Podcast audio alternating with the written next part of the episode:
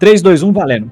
Bem-vindos, senhoras e senhores, a mais uma edição do Procurando Bitucas barra um agente nada discreto. Então, hoje eu quero fazer um papo diferente aí do habitual, né? Geralmente a gente tem dois, três, cinco, vinte participantes dessa porra aqui nesse cabaré.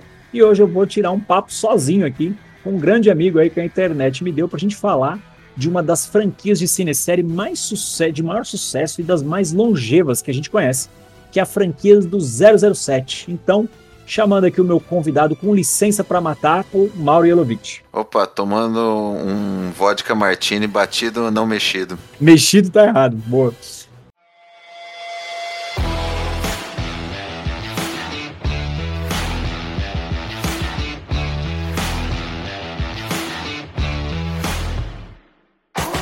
Procurando Bitucas, um podcast. É, a gente, tanto eu quanto o Mauro, né, nós somos dois grandes fãs aí da franquia 007, mas a gente quer falar um pouco hoje mais focado na fase do Daniel Craig. Nessa fase ela divide opiniões, ela é uma unanimidade para algumas pessoas e outros não gostam muito, mas acho que é mais por conta da aparência do ator do que da abordagem propriamente dita, né? Eu lembro que na época do primeiro filme a gente falava, porra, arrumaram um James Bond feio, mas a galera nem se preocupava se o Bond de fato era bom ou não, ou se o filme era bom. Então, se a gente começar a falar do Craig, vamos dar uma passadinha só na história do 007, muito rapidinho, aqui de forma muito sucinta, e também perguntar para o Mauro aqui quem que é o Bond favorito dele de todos os tempos. Né? Então, se você está escutando esse episódio e você nunca ouviu falar do 007, que eu acho difícil, ele é um personagem criado pelo Ian Fleming, né, que foi um escritor aí prolífico na época dele e que ele criou o Agente com Licença para Matar, né, que teve os seus filmes iniciados lá nos anos 60 com o saudoso e lendário Sean Connery. Mauro, Falando de cinesérie, antes da gente chegar na fase do Craig, né? Eu sei quem é teu 007 preferido, mas é legal pro ouvinte saber. Tem um top 3 aí de 007s? Ah, tem, cara. Todo mundo tem o seu favorito. É... E quem não diz que o favorito é o Sean Connery já tá errado, né? Tá mentindo. Então... o, o Connery foi o, o 007 original do cinema, né? O 007 foi um tremendo fenômeno de bilheteria quando ele começou. Na verdade, ele já era um, um fenômeno de venda de livros, né? Tinha essa a série de livros do Ian Fleming e ele começou a bombar a venda dele quando o Kennedy deu uma entrevista falando quais eram os livros favoritos dele e entre eles ele mencionou alguns do 007. Então virou fenômeno de venda né, nos Estados Unidos. Aí a, a MGM comprou os direitos da adaptação e fez o 007 que né, se tornou um fenômeno por trazer um, um estilo novo de, de filme de espionagem, de ação e se tornou essa franquia gigantesca e longeva, né? Tá com 60 anos de cinesérie é, com vários reboots, com troca de, de protagonista, né? Protagonista não, de intérprete do protagonista, né? E que né, tem uma legião de fãs aí, que nem eu e o Alan. E respondendo sua pergunta aqui no meu top 3. O primeiro é o Connery, o clássico, né? É, depois veio o Craig. O Craig já se tornou meu segundo James Bond favorito. E depois o Pierce Brosnan. É, meu top 3 é exatamente igual. Acho que a gente até comentou isso no Twitter um tempo atrás, que a gente tinha exatamente o mesmo top 3. E é legal também porque o 007 ele acabou se tornando um personagem da cultura popular mundial, né? Ele foi tanto copiado como parafraseado em N obras e também, meu, foi obra de satírica, né? Naquela série que divide muita opinião, que é do Austin Powers, né? O, que era, como era o nome do cara? Era o cara que fazia o Wayne's World. Ah, ah o Mike Myers. Eu Isso. adoro. O Austin Powers é um barato. Yeah, baby! Era muito bom. Groovy! Era muito bom, cara. Então, a gente sabe que o 007, como o Mauro já bem citou, ele teve vários intérpretes né, através das décadas, mas eu acho que o Sean Connery, talvez ele foi o cara que melhor entendeu a ideia do personagem como ele foi escrito. Então, deixar bem claro aqui também, né? É, talvez eu e o Mauro nós façamos alguns comentários aqui que hoje em dia pode soar como subversivo, até mesmo lascivo, né? Porque a gente está falando do personagem, que é um personagem fruto de uma época, né? Então a, a franquia ela foi readaptada para os tempos atuais, mas ele ainda mantém um pouco daquela canalice típica que é um dos maiores charmes do personagem. Então, nos filmes clássicos, era muito normal ver o Bond tratando mulher simplesmente como objeto, né, cara? Então, tem cenas hoje em dia que as pessoas até analisam como estupro, né? Eu tava vendo o, o 007 contra o Goldfinger, que é, pra mim é um dos melhores de todos os tempos esse filme. Tem aquela cena que ele pega a mina no, no celeiro, lembra essa cena, Mauro? Isso, não, super polêmico hoje em dia. É, até o, o, jeito também que o Conor ele tratava as mulheres, vira e mexe e dá umas bordoadas nelas lá. Na bunda, né? Pá, dá uns mas, Isso, mas é aquela coisa, né? É um produto de uma época é, eu sou super contra essa questão de cultura do cancelamento. Eu acho que você tem que analisar cada obra dentro da época em que ela foi feita. Você faz a, né, o disclaimer, né? Você explica que aquilo não é desejável, não é, é enfim, o, o, padrão atual, mas fica muito difícil você julgar um personagem, um livro, um filme pe pelos padrões sociais atuais, é, ignorando todo um contexto de época, né? É, acho que é, é assim, eu não diria nem. Eu, eu, iria até além, viu, Mauro? Meu comentário é até mais crítico. Eu acho que é sinal de burrice mesmo, cara. É, tipo, você, é, você pegar uma coisa dos anos 60 e você tentar contextualizar hoje, cara. Não faz nenhum sentido isso. Né? Tem o influencer famosinho que queria cancelar o Mob Dick, né, cara? Pô, me ajuda, né? é, pelo amor de Deus, cara. É, não, cancelar o Capitão Ahab, um dos melhores personagens, eu lembro desse bafafá aí, é ridículo isso, né? Pô, não, cara. Eu, eu, eu também vi esses dias aí na internet que geração TikTok quer cancelar o Elvis porque conheceram o, o, o, cantor através do filme, aí foram pesquisar um pouco da história dele e viram que o cara tinha, pô, né, cara? Casou lá com a Priscila Presley, acho que ela tinha 14 anos tal. É, pô, não, super reprovável pelos padrões atuais, super reprovável por vários padrões, mas daí você cancelar o rei do rock, não vai escutar a música que mudou o mundo, porque, ah, não, não se, não se aplica nos meus padrões morais, é complicado. É ridículo. E outra, né? O seu cancelamento interessa a quem? Tenho certeza que ele não vai mudar o mundo, cara. Então, Elvis é Elvis, James Bond é James Bond. Você pega o seu cancelamento e senta em cima até ele desaparecer. vamos falar de coisa boa, né?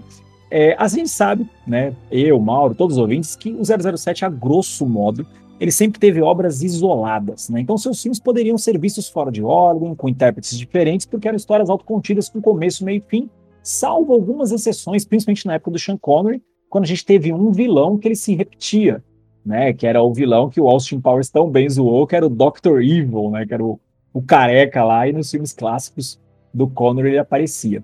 Então, quando Craig né, foi escolhido para o novo 007, ele teve uma proposta, ele, eu digo ele, não Craig, né, a série de filmes dele, uma proposta muito ousada, que era atualizar o personagem, mas principalmente humanizar o personagem, e eu acredito que ele conseguiu isso com louvor. Então, falar um pouco aí do primeiro filme. Né, o primeiro filme com Craig, que é o 007 Cassino Royale, de 2006, né, o mesmo título, o título original, ele teve a direção do Martin Campbell, né, e ele foi um filme relativamente longo, né, o filme 007 tinha uma média de duas horas, duas horas e dez, ele foi um pouquinho mais longo ali, com quase duas horas e meia de duração. E ali, meu, além do, do próprio Craig, ele trouxe a Eva Green, né, que era o par romântico dele na série, mas também ele trouxe como curiosidade o primeiro romance escrito do personagem, que era o 007 no começo de carreira. Então, começando a falar um pouco sobre esse filme aí com o meu convidado com licença para matar. Mauro, teu, tua opinião aí sobre o Cassino Royale. Ah, eu adoro, cara. Cassino Royale, para mim, é talvez meu segundo filme favorito do Bond, perdendo só pro Goldfinger mesmo. É, ele é, é uma proposta bem ousada mesmo, como você falou, porque ele rebuta o 007. O, a ideia de continuidade que era dada nos filmes anteriores, como você mesmo falou, cada filme do, do 007 era praticamente um one shot. É, você partia da premissa que você já conhecia o personagem, que era a ah, licença para matar do serviço secreto inglês, e que ele ia fazer alguma missão. O vilão era apresentado no filme e geralmente morria no próprio filme, com exceção de um ou outro personagem que às vezes era repetido, né? Lá o, o Dentes de Aço, o, Bo, o Blofeld que voltava, e tinha até vários erros, de, né? Várias coisas que não eram continuidade, né? O Blofeld morria num filme, de repente ele voltava no outro. Parecia, pode crer. É, porque eles eram pensados como, você falou, autocontidos. O o Cassino Royale, ele nem, nem. A gente nem pensou quando assistiu na época, a questão de continuidade, isso aí a gente vê a partir do filme seguinte. Mas ele rebutou o 007. Ele mostra o 007 na primeira missão de assassinato dele. Eu adoro aquele comecinho em preto e branco, né? Tá um, um, um agente traidor do M6 chegando né, na, no apartamento dele e o Bond tá lá esperando. E ele fala, né, que descobriu que, que o cara era corrupto tal. E o, o esse agente corrupto fala, olha, é, a Amy não tem certeza que eu sou corrupto, porque se ela soubesse, ela tinha enviado um 00 e você não é. Você nunca. E aí vai aparecendo os flashbacks. E o Bond fala: Não, eu já sou o 00 e já matou o cara que era o contato desse agente corrupto. Aí o cara vai começando a ficar nervoso, ele tenta matar o 007, ele já tinha tirado as balas do cara. Aí o cara já vem com aquela papo de: É, o primeiro assassinato é difícil mesmo, mas não se preocupa, depois fica mais fácil. Aí o 007 atira nele sem pensar duas vezes e fala: é, consideravelmente, né? Consideravelmente mais fácil. Pô, bom demais, cara. E assim, o personagem já é apresentado com uma outra pegada, a, a luta dele. Né, do, do primeiro assassinato do, desse bonde do Craig, ela é bem brutal. Ele troca porrada assim, violentamente no, num banheiro lá com esse, com esse contato do agente corrupto.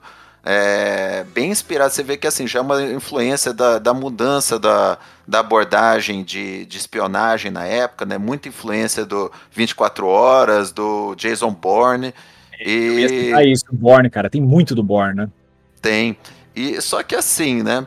O, eles atualizaram o personagem. Eu ouvi muita gente falando isso na época. Ah, esvaziou o Bond porque aproximou ele do Bourne, porque ele já tá virando genérico. E isso eu acho que assim, é um ponto, um grande mérito da franquia Bond e do Craig, apesar de todas as críticas que ele sofreu, é que, mesmo ele sendo um 007 mais bruto, sendo um 007 da era Bourne ele consegue manter o charme do Bond. Ele tem aquelas tiradas é, fantásticas, ele tem humor, o jeitão meio canalha dele mesmo. Deboche o... no talo, né? Ele é debochado no talo, né, cara? Ele tem uma personalidade que os outros agentes secretos não têm, né? Eu tava até Sim. comentando isso esses dias com, com o Vitor Azambuja, né? O por mais que esse Bond do Craig seja mais brutão, mais porradeiro, ele não. Ele tem personalidade, ele não é igual o, o Jason Bourne, que não tem personalidade, é praticamente uma máquina de matar, ele quase não transpira sentimento, né? É aquele negócio bem gelado. E também é diferente do Ethan Hunt, que é muito bonzinho, que é aquela coisa assim do. do do American Way, né, de pensar o espião, ele mesmo fazendo as coisas lá, ele tá sempre certinho, sempre né? É, sem dúvida, sem questionamentos. E o Bond não, o Bond ali ele tem essas nuances, tem o charme dele e o Craig deu personalidade, é, que, perdão, o Craig além da personalidade que o Bond sempre teve, ele traz essa humanização que você falou. Ele, a gente vai vendo a construção do personagem desse agente novato do Cassino Royale até um Bond velho, né? Um Bond já mais velho para agente secreto, né? Mais cansado, mais é, escolado, mais com anos de estrada que a gente vê lá no No Time to Die. Sim. É, eu ainda pegando esses pontos que você colocou, Mauro, uma coisa que eu gosto muito, né? É, concordo com tudo que você falou, mas uma coisa que eu gosto muito é o fator arrogância dele no filme, né? Porque ele é novo, né? Como um 00, e ele é arrogante ao ponto, né? Aquela cena do poker, que eu acho que é uma das melhores cenas de toda a franquia, não do filme, mas de toda a franquia. Quando ele tá com aquele pote gigantesco na mesa dele, ele dá um all-in, o cara ganha dele, ele fica putaço. né? Ele acaba tendo o auxílio do cara da CIA, tipo, meu, tô jogando bosta nenhuma mesmo, vai lá, ó, pega esse dinheiro aí e tenta reverter a situação. Então é muito legal, porque além deles terem humanizado ele no sentido de você ver que ele erra agora, né? Ele é um personagem falho, coisa que nos clássicos dele não era, né? E aí a gente chega depois na clássica cena da cadeira. Puta que pariu, aquela cena me dói ver até hoje. Eu já fechei as pernas lembrando da cena aqui, cara. Deixa eu até fazer uns pontos aí que eu acho bem interessantes, né? Desse, esse aí é o filme eu acho assim sensacional. As cenas de ação são muito boas, os diálogos são muito bons. O, o diálogo do Bond com a Vesper no trem, quando eles se conhecem, é excelente. Que ele vai fazendo a leitura dela, né? Pelo jeito que ela se veste, pelo jeito que ela fala, para mostrar que poker não é sorte, é você analisar o, o oponente e ela começa a fazer o mesmo em relação a ele. É muito bom, esse diálogo é excelente. O, a, a, as várias cenas ali, o, quando o, o, Bond vai investigar, a hora que. Né, a primeira cena de perseguição lá na África, que ele vai atrás do fabricante de bomba. Nossa, aquela cena é muito boa, uma das melhores cenas de ação da, da franquia que ele entra lá no consulado e você vê que ele é um cara sem refinamento, né, nesse começo. Ele entra, mata um monte de gente, deixa ser filmado. A Amy fica louca, né, porque ele é um cara que ele tem que ser low profile. E ele faz uma tremenda de uma destruição pública, né? É... E aí eu acho barato. Fala porque... da embaixada, né? Quando ele estoura a, emba... a porra da embaixada, ela fala, meu, você não faz isso numa embaixada. Cria um baita conflito, né, entre os países. E o, o, legal é que a Amy fica pistola com ele. E aí ele invade o apartamento da Amy e hackeia a cena dela. Igual você falou, ele é muito arrogante, né? E, e ela gosta dele, né? Ela não quer dar o braço a torcer, mas ela, nesse, nesse novo run do Craig, ela faz essa figura é, né, de, de, de autoridade, aí a figura materna dele que ao mesmo tempo que ela dá bronca e fica louca com ele, ela vê que ele tem potencial, que ele é um baita de um, de um, de um agente, que é um cara diferenciado, e acaba aí dando corda para ele resolver as coisas do jeito dele. A gente vai falando aí, antes até da cadeira, também tem a, a cena que ele tá jogando pôquer e o, o Le Chiffre envenena ele, é muito legal, ela é desesperadora, porque o jeito que o Martin Campbell filma, a, a, a cena começa a ficar desfocada, você sente falta de ar junto com ele, né? E ele vai pro carro pegar o desfibrilador. Pô, o filme tem muitos momentos legais. É, eu acho, acho esse filme um acerto, assim, de, de ponta a ponta. E é foda que você fica angustiado junto com ele no final, né? Na cena que a. Ó, pessoal, se você estiver ouvindo e falar assim, Ai, vocês estão dando spoiler. Vai cagar. Filme é de 2004. Nem calma de spoiler, não. Vai cagar. É, não, é. todos vão ter spoiler, cara. Se é, não é, quer spoiler é. do filme, vai cagar. É. É, a, a, cena final também, né? Quando a Vesper morre ali na frente dele, você vê que mesmo ele entendendo que ela tinha feito merda, né? No final, ele, por amor, né? Por estar apaixonado, ele ainda tenta salvá-la de alguma forma e ela acaba falecendo, né? E esse é um outro ponto que é um grande é, é, ponto de mudança mesmo, né? Ali, um, muito gritante na série, porque o Bond, verdade seja dita, ele sempre usou as mulheres, meu, ali no filme, né? Tipo, ele ia lá, tinha um par romântico, levar pra cama, guerreirinho, faturava geral em todos os filmes. E aí, nesse filme, ele acaba se envolvendo de fato até o final, né? O cliffhanger, que a gente vê que o filme deixa o cliffhanger gigantesco, coisa que nenhum filme 007 fazia dessa forma, né? E eu acho um barato, assim. É, isso gerou muita chiadeira na época. Ah, é o bonde dessa geração atual é romântico. Ah, não é o personagem. Mas você vai ler lá o Cassino Royale. Ele realmente, né, era o primeiro livro do Bond, ele foi escrito realmente gostando da Vesper, né? Sim. Então, é condizente com o personagem, atualizado, óbvio, é diferente dos outros personagens anteriores e até aí vai de novo da questão do bom de informação, né? Que ele tá muito cruzão nesse filme e, e a gente vê, por exemplo, ele vai ficando mais frio com o passar do tempo e até uma justificativa para o personagem, né? Para a maneira como ele age é, distante do, do, dos novos pares românticos dele até o final é justamente por ele estar tá calejado com a questão da véspera, dele ter sido enganado, dele ser, no fundo, ainda manter um sentimento por ela, pela maneira como ela morreu. Então até justifica, assim, o comportamento de um bonde mais anos para frente, né? Então é muito legal essa construção. A outra construção de refinamento que eu acho um barato também é, a hora que ele vai no bar e pede um martini, a gente está esperando a clássica frase lá do Bond, né? Que ele quer pede shaken not stirred.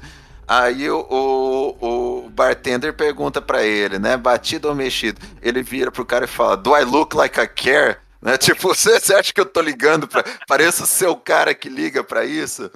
E, e, isso nesse filme que ele tá muito cru. E aí a gente vai ver lá pra frente no Skyfall, que é um outro baita filme, ele tá no bar, mostra uma barwoman preparando desse jeitinho, com todo cuidado, é, chacoalhando ao invés de misturar o martini. Aí ela põe lá com de dentro da coqueteleira no, no drink dele e ele só fala perfect, né? Então, tipo, ele pediu para fazer daquele jeito, né? Ele foi ganhando esse refinamento com o passar dos filmes. Eu acho sensacional. É, muito legal, muito, bem observado. A construção dele foi legal porque a, essa série do, do Craig, né? ela teve diretores diferentes, mas todos eles se preocuparam aos detalhes, né? Você vê que houve um, um conservadorismo bom, né? No bom sentido, tipo, vamos manter o legado da nova proposta do personagem. Genial. Então, Mauro, vamos para as nossas notas aí do Cassino Royale. Eu já sei a nota, mas vou perguntar, né? De 0 a 10 aí, Mauro. 10, esse aí, 10 é. tranquilamente. Esse é 10 com louvor. E aí, a gente passa para o ano de 2008 e a gente vem lá com o Quantum of Solace, né? Ele é um filme aí com o mesmo título, né, lá fora, Quantum of Solace, ele tem direção do Mark Foster, e ele já é um filme muito mais curto. Né, ele tem praticamente 40 minutos a menos, ele tem só uma hora e 46, então ele se enquadra um pouco no que eram os padrões da franquia. E aí uma outra novidade sobre esse filme é que ele é justamente uma sequência direta, onde termina o primeiro filme, esse aqui começa, e para muita gente esse é o pior filme da franquia com o Craig, né? Porque ele vem para amarrar uma história, mas ele erra em alguns momentos, o vilão não convence muito, a trama às vezes ela soa um pouco solta, mas ela serve para o propósito que ela tinha originalmente, que era fechar o arco do primeiro filme. Então, vamos para os nossos comentários aí, começando com o Mauro. Fala aí, Mauro, Quantum of Solace. Essa, eu, eu acho assim, eu revi recentemente o Quantum, eu acho que ele é um pouco injustiçado porque a gente claro, colocou a gente colocou o sarrafo muito lá em cima com o Cassino Royale. E o pessoal esperava, né, justificadamente que fosse ainda melhor. Ele não é um filme ruim, cara. Eu não acho quanto um ruim, mas eu acho ele esquecível e eu acho ele um filme irregular. Ele começa muito bem e ele perde o ritmo da metade em diante. É, eu gosto, eu acho que também vai ser o mesmo erro do Spectre. O Spectre também começa sensacional e depois cai vertiginosamente. Eu acho que o Spectre cai ainda mais até do que o, o, o Quantum. É, só para começar os comentários, né? E eu esqueci de falar isso também lá no Cassino Royale, né? Da, da, da nova apresentação do Bond. O Bond sempre tem, né? Clássica, quando desde o filme do Connery, desde o primeiro, quando perguntam, né, o nome dele, ele fala Bond, James Bond, né? A fase é. clássica do dele. E em nenhum momento no, no Cassino Royale ele se apresenta desse jeito até o final no final, né, ele vai atrás do Mr. White lá, que tinha causado a morte da Vesper. Ele atira na perna do cara, o cara tá se arrastando, pergunta que, quem, né? Ele fala Bond, James Bond e acaba o filme. Pô, sensacional. Sensacional, né, cara? Apresenta o personagem entrando ah, é no modo clássico. Filme, né? É a última frase do filme, verdade, bem lembrado. É muito legal. E o, o Quantum, ele é legal, assim, ele começa com uma perseguição vertiginosa de carro o Bond sempre teve isso, né? Os filmes do Bond sempre começam acelerados, até dar um corte, a, aí entra a música, entra aquela apresentação toda estilizada e depois a gente entra na história. O Bond sempre teve esse iníciozinho acelerado. Então, mas o diferencial do Quantum é, ele começa uma tremenda perseguição de carro, bem bacana, uma das melhores aí da franquia, né? Carro porrando, o arrancando porta, carro capotando, uma baita de uma perseguição. Aí ele para, ele estaciona o carro. Até ali você não consegue se localizar no tempo onde você está. Você não sabe se passou um dia, um ano, dez anos do, do, do Cassino Royale para cá. E aí ele abre o porta-mala e tá o Mr. White baleado no porta-mala. Aí você entende, ó, é uma continuação imediata de onde acabou o Cassino Royale. Então bem legal mesmo, é uma coisa inédita para a franquia, é uma baita de uma sacada. É, o, a gente esqueceu de falar também no, do tanto que o Cassino Royale ele é redondinho, cara.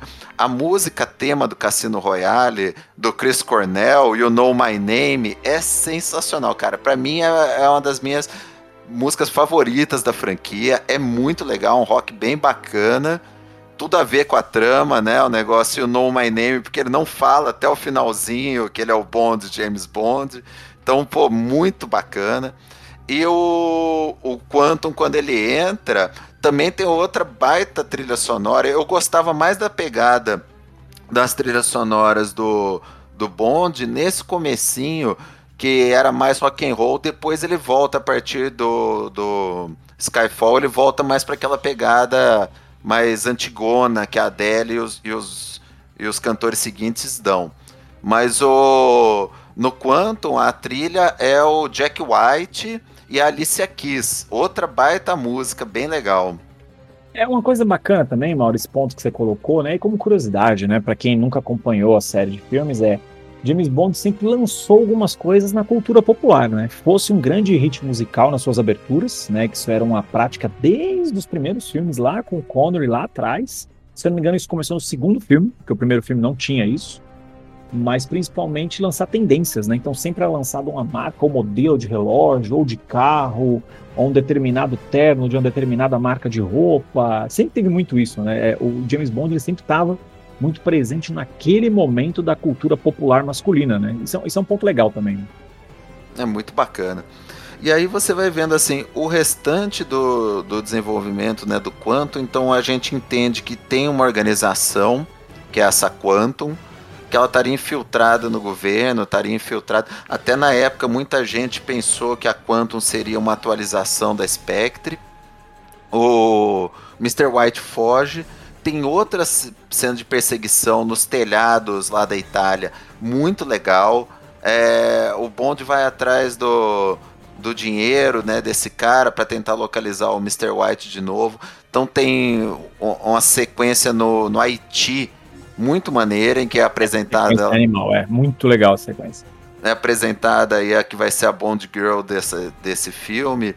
E ela começa com uma perseguição de moto, depois vira uma perseguição de lancha, bem bacana. E o problema, que nem você falou, o Quantum para mim, ele. Ah, o, o Bond ainda segue ali do Tahiti. Ele descobre né, o alvo dele, que é o, o Dominic Green, que vai ser o vilão desse filme, que seria lá um, um milionário que usaria uma organização para fazer é, manipulações políticas e, e, financiar revoluções aí no, no terceiro mundo, que é uma, é uma pegada legal, uma ideia bem bacana para atualizar os vilões do Bond. Só que você chega é, a hora que, você, que o Bond descobre essa organização, e tem outra cena muito legal na ópera, na Tosca, que eu acho muito bem filmada, o, que ele, o, o diretor ele mistura o que vai acontecendo na ópera, a trilha sonora e o Bond enfrentando os caras, é bem legal. Só que a partir daí eu acho que o filme degringola. A partir do momento que a gente conhece o vilão, o vilão ele é decepcionante, ele não tem personalidade, o plano dele meio que leva de nada a lugar nenhum. Falar isso, Mauro, o vilão, cara. Será que o maior problema desse filme não é o Dominic Green, cara, o vilão? Eu acho. E aí ele acaba dependendo muito daquele outro ditador é, boliviano, que é super genérico. Aí tem a cena final no bunker lá, que era um, pra ser um hotel né? Que no meio do nada é muito genérica. Eu acho que assim o filme perde por não ter personalidade do vilão e da continuidade da história. Ela estava indo muito bem, ela estava indo num crescendo até esse momento da ópera. Eu acho legal também que o Bond, né, o, ele acaba matando um cara que era segurança de um ministro inglês. Que tava, tava na, na, na conspiração lá com o Green mas ninguém sabia. Então a Amy manda ele retornar para debriefing em casa. Ele não vai, ele não abandona a missão. O M6 corta o cartão de crédito dele tudo e ele vai atrás justamente do Matthew, né? Que era lá o, o que ele desconfiava que tinha traído ele no, no Cassino Royale. Então de Sim. novo ele retoma temas do Cassino Royale. O Matthew é um baita personagem, né? É o Mattis, né? Falei errado, não é, é Matthew, é, é Mattis. Isso. É, é, um baita de um personagem, porque ele é ambíguo, ele é tão é, cínico quanto Bond, assim, ele é um agente mais velhão. Pô, bem legal, cara. A construção do Mattis é bem legal. E a partir do momento que ele morre e, e que, a, que a trama segue para aí, ela fica tão genérica, tão sem expressão, tão sabe, podia encaixar em qualquer outro filme que acabou virando esse sentimento de, de, de decepção para as pessoas.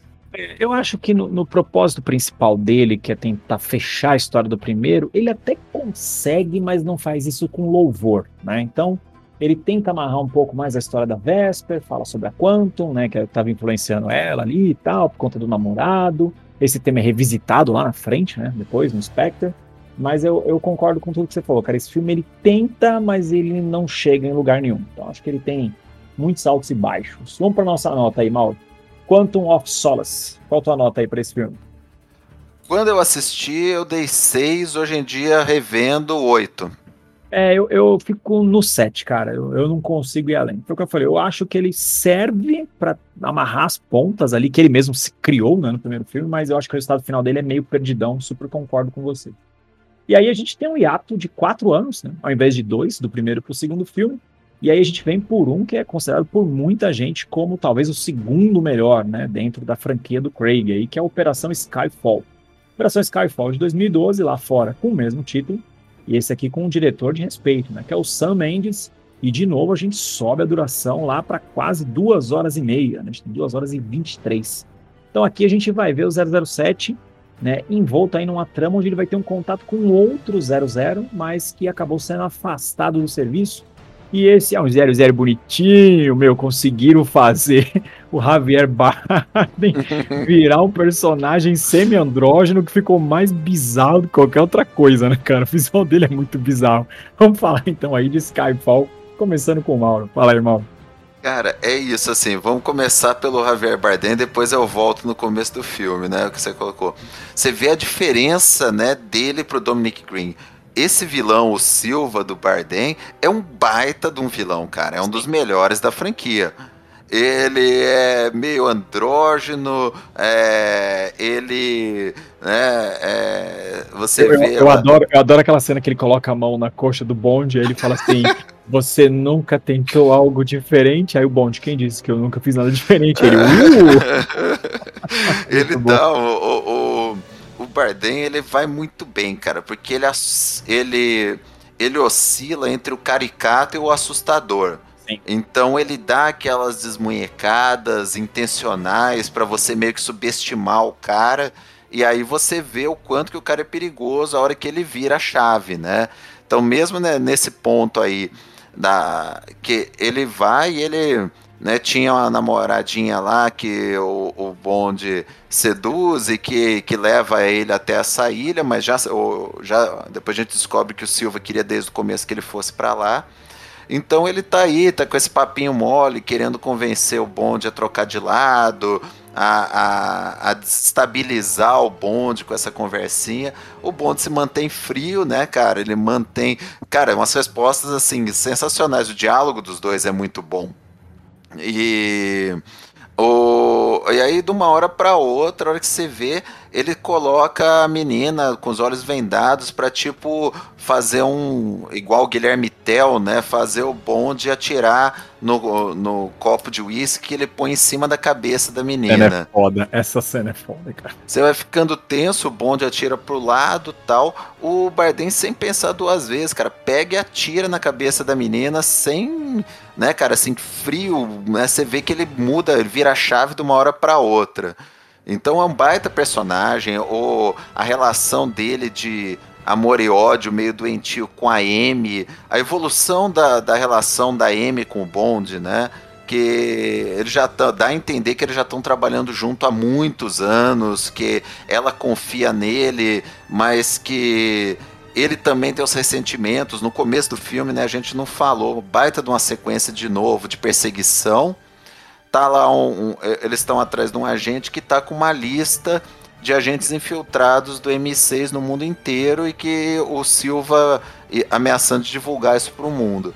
Então o, o Bond tá lá, ele tá enfrentando, ele vai atrás desse cara, uma baita cena de perseguição, moto, trem, até escavadeira. Né, a cena bem legal, que esse cavadeiro arranca metade do trem, o bonde pula e sai ajeitando o punho do terno, né, cara? Já, você já vai vendo que ele voltou a ser, virou um personagem mais refinado, voltou a ser Sim. aquele bonde mais clássico. E aí, né, sem deixar de ser porradeiro, ele tá lá trocando porrada com o cara em cima do trem. E a, a gente lá que tava acompanhando a missão, e depois a gente vai descobrir lá no finalzinho que ela é a Money Penny nessa nova versão ela tá mirando no, nos dois, ela fala, não tenho visão, eu tenho chance de acertar o bonde. E a Amy, você vê que mesmo ela tendo aquele carinho pelo bonde, ela é a chefe do M6, né, cara? Ninguém chega ali sendo bonzinho. Ela fala pra mulher, não, dá, dá o tiro.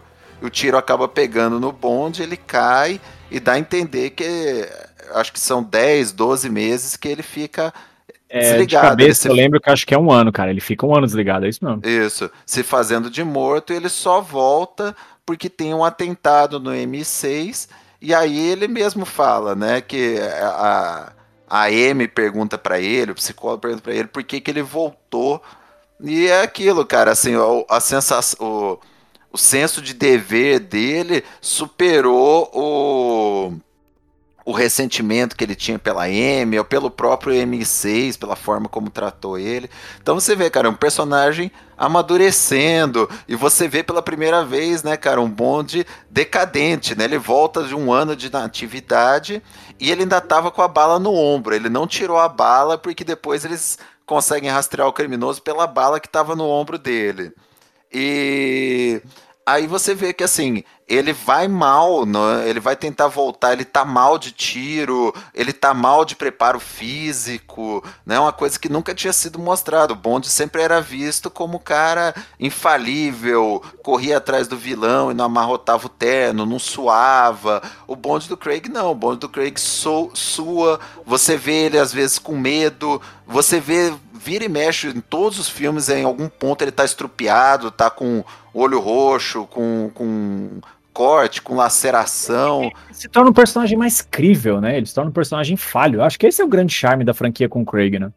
É, cara, é uma mudança assim muito bem feita que por mais que o Bond mantenha aqueles lances inacreditáveis que é o charme dele, eu não aguento, cara, ir no cinema assistir Bond e aí acontece alguma coisa, a pessoa do lado, ah, isso não acontece, meu amigo, você tá vendo James Bond de cacete, né? Você vai pro James Bond, você tem que desligar a suspensão de descrença, você tem que esperar se divertir, é diversão pura. O que eu não e... entendo? É, o cara que vê Velozes e Furiosos, ele reclama do James Bond, entendeu? É isso que eu não entendo, velho.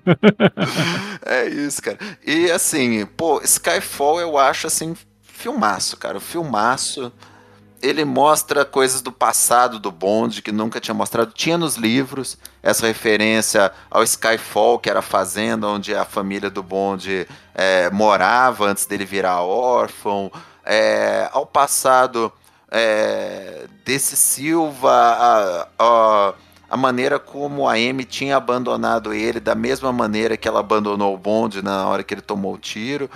A própria justificativa da Amy é muito legal.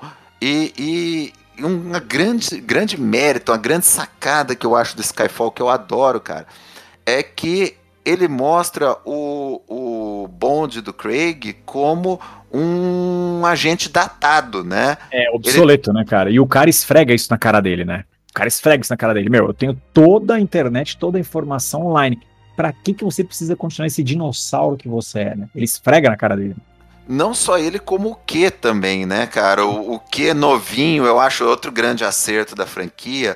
E ele falando, ah, eu consigo é, derrubar não sei, não sei quantos, quantas organizações criminosas da minha casa é, sem, sem tirar meus pijamas.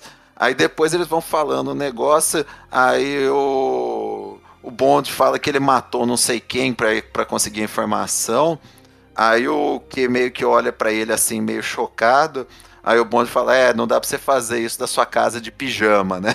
então, o Bond desse filme, cara, ele é completamente analógico. né? Ele não usa nada de tecnologia, ele até tira, tira sarro, né? Ah, tô usando essa nova tecnologia, rádio, né? Que ele aperta para chamar. Pode crer. E, e, ele é um bonde sem firula, ele é um bonde sem gadget. O, e o que salva ele, que ele acaba confrontando no que ele vão para aquele arco final ali, pro, pro showdown contra o Silva, ele vai pro mais analógico possível. Ele pega o Aston Martin velhão, ele vai para uma fazenda e prepara armadilha, tipo Predador ou Esqueceram de Mim, para caçar os caras com metralhadora e, e, no fim ele resolve a, a, treta dele com o Silva no facão, né? É muito é, legal, cara. Sensacional. Eu gosto do Silva, né? Porque ele, ele, eu gosto muito como o diretor, o Sam Mendes, coloca ele, né? Que ele assim, ele é, é aquele cara amargurado, mas não necessariamente só porque foi abandonado por conta da missão, porque até ele entende em algum momento, né? Ele fala assim, talvez é a decisão que ela tinha que ter tomado. Mas principalmente pelo é aquele famoso marido traído, né? Eu dediquei tanto para ela simplesmente me abandonar. E ele acaba enlouquecendo totalmente, né, cara? Então eu gosto muito daquela cena também, a fuga que ele bola para fugir da prisão. Então ele foi preso de propósito, ele queria estar ali. E aquela cena onde ele tira aquele implante bocal. E assim, é, o Javier Bardem, para quem acompanha a carreira dele, sabe, o cara é assustador. Né? Tanto que acho que a maior prova disso é aquele Knockout for Old Man, né? Meu personagem dele se tornou um ícone da cultura pop, né? Tem até é, meme com ele hoje em dia. E aquela cena onde ele tá fugindo, eu acho que ali ele entrega um nível de pavor de falar assim: meu, esse cara é um psicopata, ele pode matar todo mundo aqui a hora que ele quer, porque ele se infiltra justamente para fuder os sistemas do Kill, né? O Kill fica, meu, ferrado lá e não consegue resolver porra nenhuma. Então, meu, filmaço, gosto muito da maneira como termina também, né? Aquela cena do da, da corrida lá no, no, lago congelado, é angustiante aquela cena. Você fica pensando, cara, vai morrer alguém, vai morrer alguém, vai morrer alguém, e o Sam Mendes te mantém tenso o filme inteiro, mas esse finalzinho eu acho ele apoteótico. Então, indo para nossas notas aí do Skyfall, Mauro. Aí só, só, antes da nota, só que também queria fazer um negócio, né, dessa reconstrução do bonde que a franquia vai fazendo, né? É, assim como ele retomou o refinamento, os outros elementos clássicos vão voltando. Então a, a Moni Penny que era a secretária clássica do M nas outras versões, ela vira essa agente de campo que tinha tirado por engano aí no bonde. Ela, ela é acaba... meio rebaixada, né? Ela é rebaixada para serviço de escritório, né? Ela nem que não, ela, no final até eles oferecem para ela voltar pro, pro campo, mas ela vê que não é a dela, né? E aí ela vira Money Penny, dá a entender que ela tem, vai manter alguma coisinha ali com o Bond, né? Então, bem legal. O M, o, o Ralph Fiennes que entra, meio que você começa meio com raiva dele, como se ele fosse um burocrata contra o M6. Depois você descobre que ele tinha sido já agente tudo, e ele acaba se tornando o novo M que é o M clássico, naquela sala dos filmes antigos que o Sean Connery entrava para conversar com o chefe. Pô, muito legal, cara. Reconstrói, vai, vai reconstruindo aos poucos o, o 007 mais clássico, né? Então, minha nota é 10 pro Skyfall também. É, eu também vou num 10. E só pegando um último ponto, né? É legal porque essa reconstrução, né? Essa conexão com o passado não é feita de forma forçada, né? Acho que esse foi o filme que mais puxou isso, né? Como você bem observou aí, mas você sente que não foi forçado, né? Tipo, ó, não é goela abaixo, né? Tudo é feito de forma legal e sem pressa. Né? Tudo faz sentido dentro do que é proposto no filme. Então, também vou no 10 do Mauro aí. E aí, e aí... agora. Ah, fala, Mauro, fala, fala, fala. Não, não, só para complementar, cara, é isso mesmo. E assim, se você não conhece o bonde clássico, se você não acompanhou, você pega a história de boa, a coisa toda tá funcionando, flui, é, é, coerente com a trama. Agora, se você já conhece, é aquela piscadinha pro fã antigo, sabe? Ó, aqui aquele elemento que você queria, que você gostava nos filmes clássicos, nós trouxemos de volta modernizado. O bonde aos, po o, o bonde aos poucos tá virando o 007 que você conhecia. Muito legal. É, muito bacana. E aí a gente estava tendo aí um hiato relativamente ok entre os filmes, né? Então a gente vai ali para três anos de novo. Então ele reduz um pouco, né? A gente teve do segundo para o terceiro filme quatro anos, então agora a gente tem três anos aí de hiato e agora a gente vai para o 007 contra Spectre, né? Que aqui, é, aqui no Brasil teve esse título, mas lá fora ele só se chama Spectre. ele também tem direção do Sam Mendes, que aí é uma incógnita, né? O Sam Mendes fez uma obra-prima no filme anterior, nessa aqui ele dá algumas escorregadas, que a gente vai falar aqui um pouco. Ele também vem com a obra colossal aí de 2 horas e 28. Então aqui ele mantém a cronologia do Bond, e mais uma vez você vê o Bond aí cometendo um erro grosseiríssimo no começo do filme, onde ele fica até meio que suspenso ali, né? Tipo, ó, você tá fazendo merda, a gente vai te suspender um pouco aí por conta disso. E aí a gente acaba encontrando nesse filme o grande nêmesis dele, que é um personagem que surgiu lá nos anos 60 com os filmes do Sean Connery, e aqui ele meio que amarra como se esse cara tivesse por trás de tudo e ele não acerta muito bem ao fazer isso. Então, começar aí a nossa opinião com o Mauro. Cara, eu gosto muito dessa sequência inicial. Eu acho que ele começa muito bem. Ele tem aquele plano sequência falso que você vai acompanhando o bonde disfarçado, né, como aquela máscara de Dia de los Muertos, seguindo um cara e ele entra no hotel e a câmera não para de filmar e ele entra num quarto com a mulher e de repente ele troca de roupa e sai lá para matar o cara. Pô, bem legal, a sequência lá da perseguição no helicóptero, muito bem feita, o filme começa muito bem. E aí eles tentam trazer, né, já que eles estão né, trazendo de volta o bonde clássico, eles tentam trazer Spectre, que era a grande organização da, dos livros e dos filmes clássicos do Sean Connery, mas que ela funcionava num contexto de Guerra Fria. A Spectre era uma organização do mal lá, uma coisa bem Doctor Evil mesmo, que ia manipulando tanto os russos quanto os americanos e se beneficiando da Guerra Fria para causar destruição mundial, caos, mortes, tal, aquela coisa bem maniqueísta, né, da, da década de 60 e 70. É, eles dão uma modernizada legal na Spectre, ela passa a ser uma, uma organização que lucra com, com desestabilizações mundiais, com é, questões relacionadas a medicamentos tal, com gente infiltrada em todos os escalões. E, mas o, o objetivo principal é o lucro mesmo, né? Não é uma maldade inerente nem nada disso. É uma atualização legal. O jeito que eles trazem o Blofeld é bacana porque no começo ele não tem a cicatriz, a cicatriz lá clássica dele. Em algumas retratações ele é, ele é retratado como careca, em outras ele tem o cabelo, mas em todas ele tem uma cicatriz bem característica, aquele olho caído que eles põem no, no Dr. Evil. E ele vai adquirir só lá no finalzinho. Então, assim, a ideia em si não é ruim. A execução do filme é exemplo do que aconteceu com Quantum. Ela vai bem até determinado ponto, na minha opinião. Agora, a partir do momento em que é, aparece lá a filha do Mr. White, a coisa perde bastante. A partir do momento que eles encontram o Blofeld, para falar a verdade, a coisa perde bastante. Tudo que vai sendo construído devagarzinho, de repente começa a acelerar é, aquilo que estava sendo construído devagarzinho durante toda a franquia, parece que daí o Sam Mendes quer colocar numa hora e meia que está faltando para acabar o filme, então ele acelera tudo. O Bond começa a matar os caras com um tiro de metralhadora sem olhar para o lado, sem firmar a metralhadora, sabe? Um negócio assim. Ah, tudo bem, é suspensão de descrença, mas ele não fez isso em momento nenhum da franquia até agora. Sim. Então, para que fazer agora, sabe? A, o final é ridículo. Ele, o, o Blofeld monta uma armadilhazinha, consiga esse fio para ele salvar a menina, sabe? Uma coisa. Eu sei, tudo bem, ele pode ter querido fazer referência aos filmes dos anos 60, 70 que tinham isso, tipo aqueles Batman do Adam West, mas ficou muito ruim, cara. Nossa, não, não, não funciona de jeito nenhum. Ali o filme descamba completamente você. Eu, pelo menos, perdi o interesse. Eu achei que assim. É, ele decai demais em pouco tempo.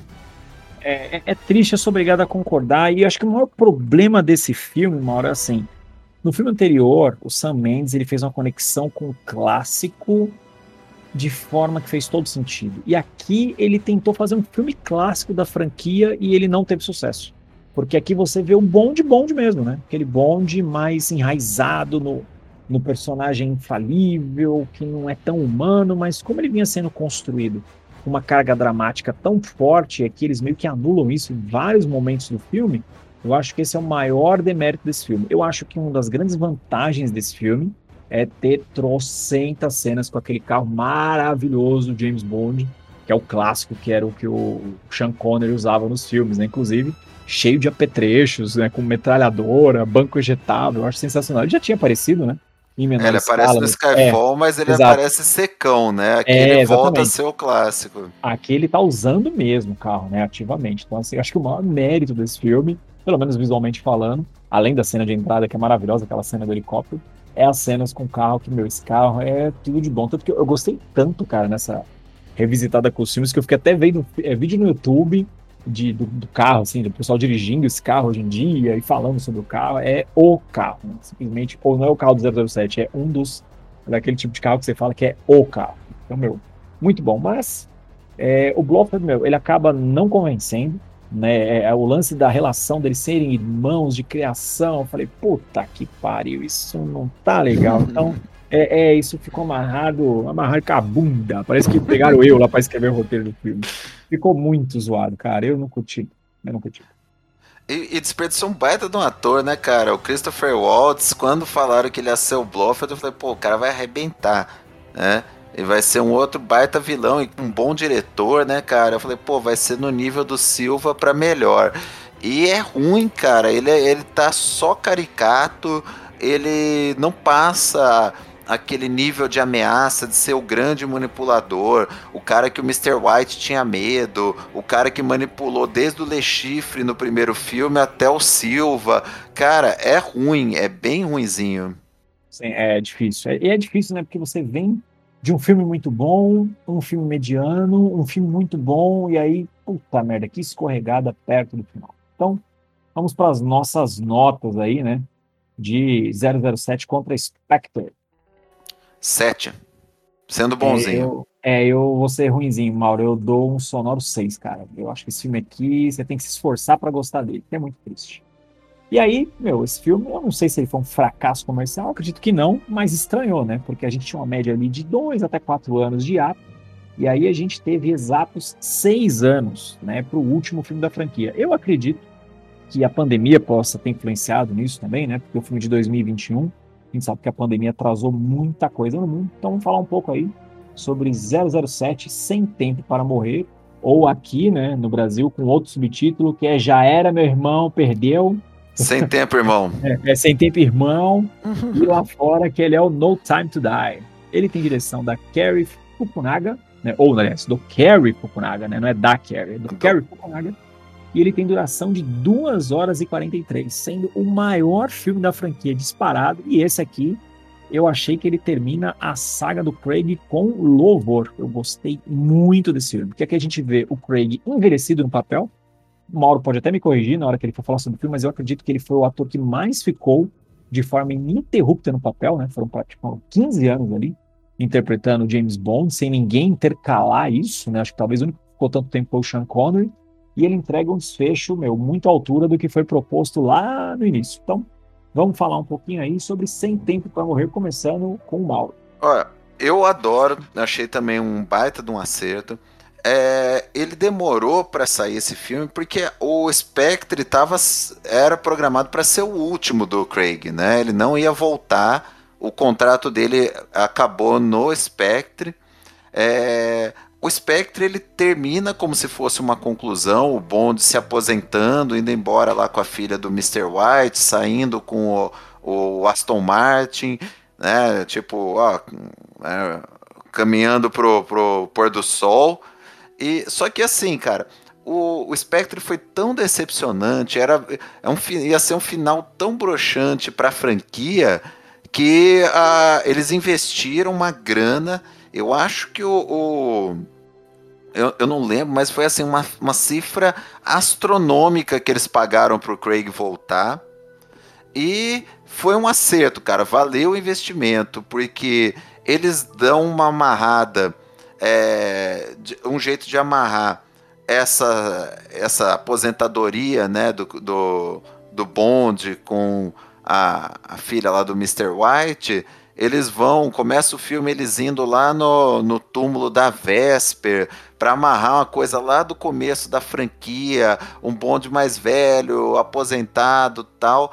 E aí acontece toda uma manipulação pro bonde para parecer que ela traiu ele, né? Que ela entregou ele para ser morto pela Spectre. E aí a gente vai descobrindo, tal, a trama ela é bem construída, na verdade a gente descobre que na verdade não era Spectre, era uma organização rival dela com aquele terrível que para mim é o ponto baixo do filme, o vilão lá, o o que fez o Fred Mercury, como é que ele chama? É o Rami Malek. É, Nossa, eu, eu também, acho ele horrível, é, eu acho ele é, Ele não convence, né, demais. né, cara? Ele não convence, cara. É, e aí ele, ele seria esse vilão que, na verdade, queria se vingar da Spectre e do MI6, porque o pai dele era um vilão, lá era um, um fabricante de veneno, e teria sido morto pela Spectre. Então ele tem a intenção de se vingar da Spectre, do Bond, do M6. A motivação é legal, né? a gente falando assim parece simplista, mas dentro da história ela é bem construidinha. O... É o ator, né, Mauro? Acho que o maior problema é o ator, né? Ah, não, ele é, ele é muito ruim, cara. Eu, eu sei que as pessoas gostam do, do do Fred Mercury dele, né? Do Fred Mercury eu acho ele péssimo. Eu não consigo gostar do, do Fred Mercury dele. Acho extremamente canastrão, muito caricato. Caricato, né? Eu também concordo, caricato. É.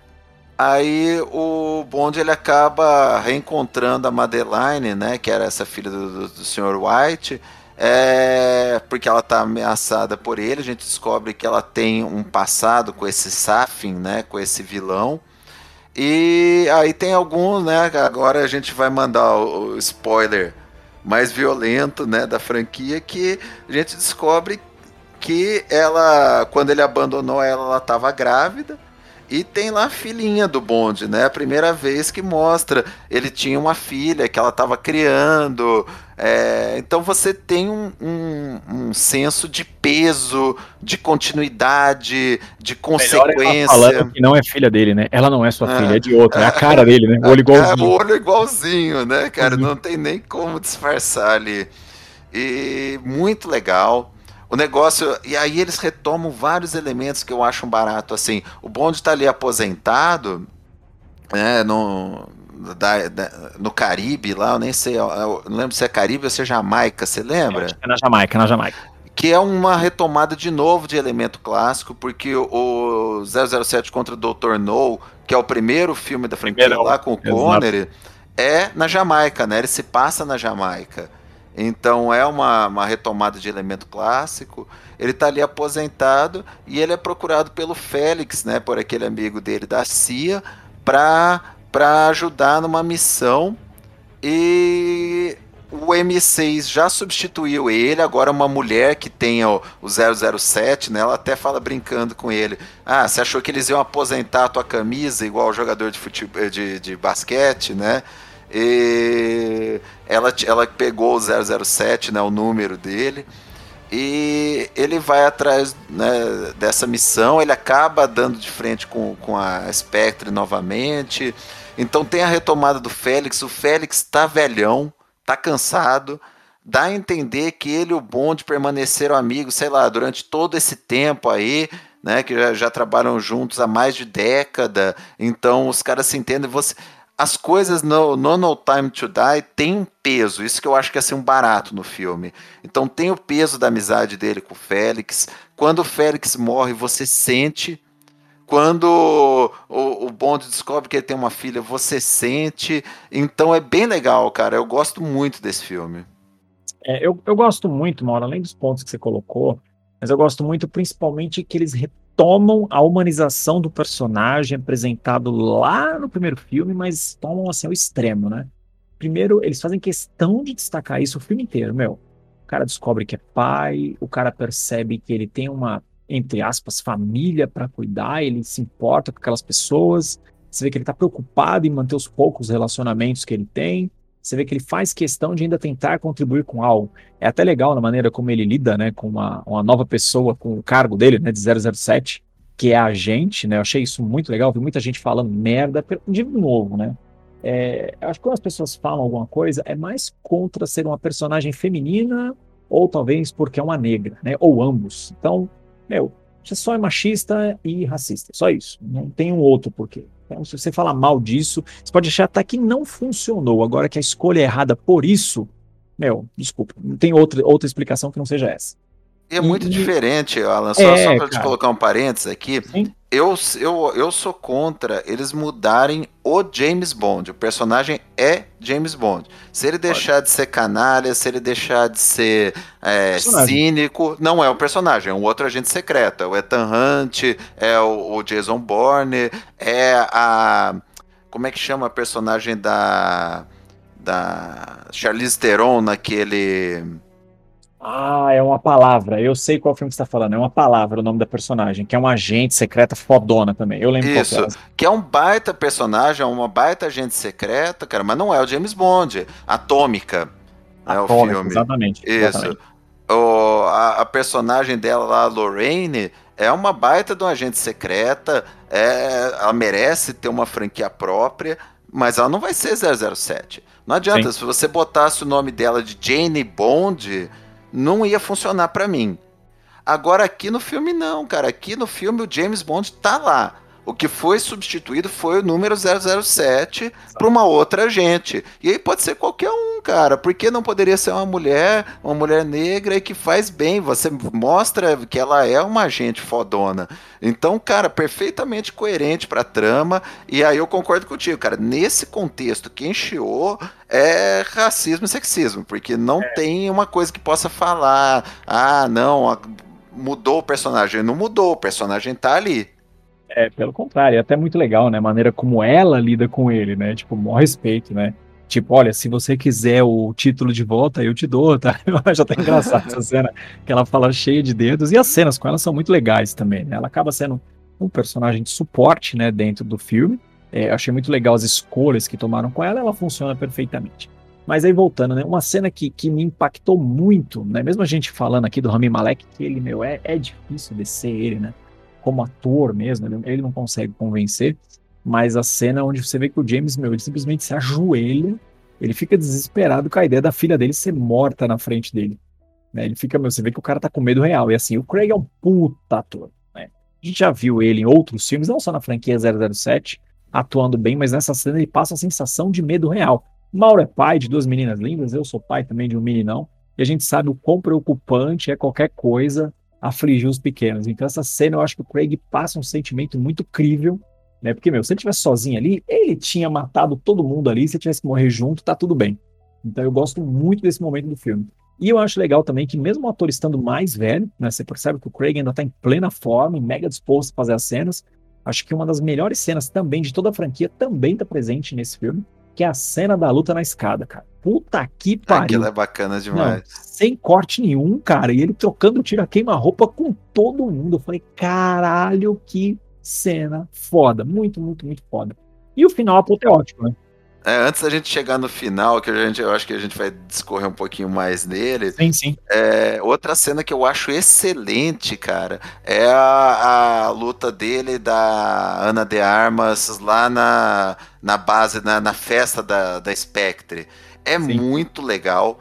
Os dois, a, a química dos dois é muito boa. E o Bond, cara, tá ali, ali, todo aquele refinamento que a gente queria, né? Assim, que, que ele vai criando o personagem, você vê ali. Ele troca porrada com os caras e para, ainda toma o martini dele ali no meio da briga. Porra, é muito legal, cara, muito legal mesmo. É, eu gosto muito, né, de tudo que esse filme entrega, mas o final eu acho apoteótica e é a grande pergunta, Mal. Esse é o primeiro filme que a gente vê um James Bond morrer, né? Já teve filme que ficou subentendido que ele morreu, né? Isso não é novidade mas a gente sabia que ele ia voltar pro filme seguinte. E aqui não, a gente viu claramente que ele morreu, né? Morreu de forma digna, justamente porque ele tinha contraído uma bactéria que ia espalhar o simples toque, né, para qualquer pessoa que chegasse perto dele, né? Então ele não tinha nem como consertar o que entrou nele. E quando o Kill dá a mensagem para ele, chega até da dó, né, cara? Você vê que o Kill passa com uma dor real, né, o, lance. Tipo, cara, não tem como voltar atrás dessa merda que aconteceu contigo. E aí a minha pergunta, Mauro, Fez sentido o final, foi interessante ver o Craig morrer, porque a gente sabe que eles não mataram o, o 007 dele só porque, tipo, ok, acabou o contrato com o ator. Né? Porque até como você bem observou no começo, os caras pagaram uma bala gigante para ele poder voltar pro papel. Então aí a pergunta é: terminou bem? Terminou muito bem, cara. Terminou muito bem porque toda aquela construção que a gente falou, né, de peso, consequência, continuidade, ela resolve aí. Cara, assim, eu, eu, na época do No Time to Die, eu fui maratonar os filmes antigos do Bond. Em nenhum dá a entender que ele morreu, cara. O que acontece é que eles rebutam o filme e ignoram o protagonista anterior, ou então até eles dão alguma. Eh, nunca se trata muito isso, assim, sabe? É, você suspende a descrença e assiste. Então, às vezes, era o mesmo M do, do Connery, é o M do George Lazenby, é o, o que vai até o. E praticamente todos os filmes, né? Até ele é, morrer. Ele, ele entra ali no Connery e vai até o Pierce Brosnan. É. Então, assim, cara, tem várias coisas. Ah, o, o outro que morre e volta o tempo todo é o Felix Leiter né, o agente da CIA. O, a morte dele mais emblemática é lá no, no Sem Licença para Matar, do Timothy Dalton, que ele morre devorado por tubarão. E depois na franquia do, do quando vai com o Pierce Brosnan, o personagem tá ali de novo, diferente tal, bem caipirão americano. Então, assim, cara, é... eles vão colocando isso, assim, porque não tinha peso, porque não tinha consequência, porque meio que reiniciava, meio que não. Você não sabia se era o mesmo personagem que vinha desde a da Guerra Fria até hoje. Agora não, cara. No Run do Craig ele tem começo, meio e fim. Você vê ele entrando, assumindo como 00 e vai até o ponto que ele morre. E, cara, é uma morte assim, né? Que nem você falou, cara. Pra gente que, que é pai e tudo, é uma morte que pesa, cara. Eles fizeram, assim, uma morte dramática, digna pro Bond, cara.